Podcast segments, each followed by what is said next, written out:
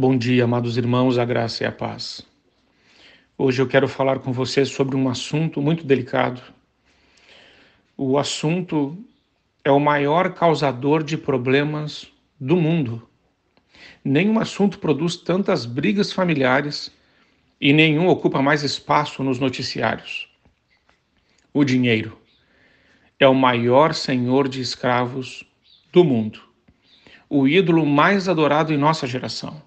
Precisamos aprender a lidar com o dinheiro antes que ele se torne o nosso carrasco e, pior ainda, o nosso Senhor. Não se trata de ter muito ou pouco dinheiro. O que precisamos é ficar livre da sua tirania e o usarmos para a glória de Deus, para o nosso prazer e para o bem do nosso próximo. Por isso eu quero trabalhar nessa manhã quatro princípios em relação ao dinheiro. O primeiro é ganhe o seu dinheiro de forma lícita, honesta. A lei de Deus é clara e categórica: não furtarás. O furto é qualquer manobra para tomar o que é do outro, seja de forma ostensiva ou oculta. O furto é uma apropriação indébita do que não nos pertence. Os bens mal adquiridos transformam-se em maldição em vez de bênção. Aqueles que se enriquecem de forma ilícita verão que o dinheiro que acumularam transforma-se em combustível para sua própria destruição. Deus abomina a injustiça social. Aqueles que vivem encastelados em torres de marfim e embriagados pela ganância, acumulando tesouros e mais tesouros, tirando o pão da boca do faminto para acumular suas riquezas, terão que um dia comparecer perante o justo juiz dos vivos e dos mortos, a saber, o nosso Senhor Jesus Cristo. Em segundo lugar, gaste o seu dinheiro de forma criteriosa. A Bíblia nos ensina a não gastar o dinheiro naquilo que não é pão, ou seja, não gaste em coisas supérfluas. Muitas pessoas gastam tudo o que ganham vivendo de forma ostensiva e até é, superficial, sem qualquer sensibilidade àqueles que estão à sua volta.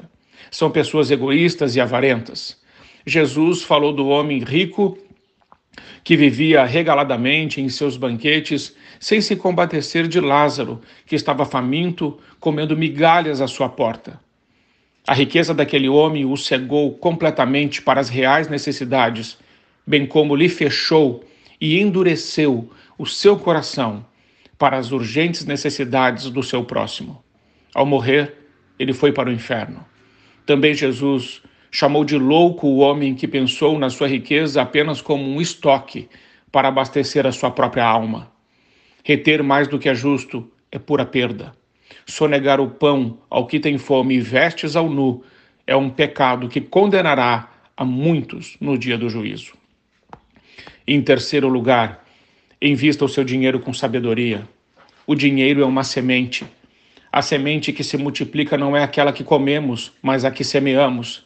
Quem muito semeia, com abundância ceifará. Devemos semear o dinheiro em vez de desperdiçá-lo. Como semear com sabedoria?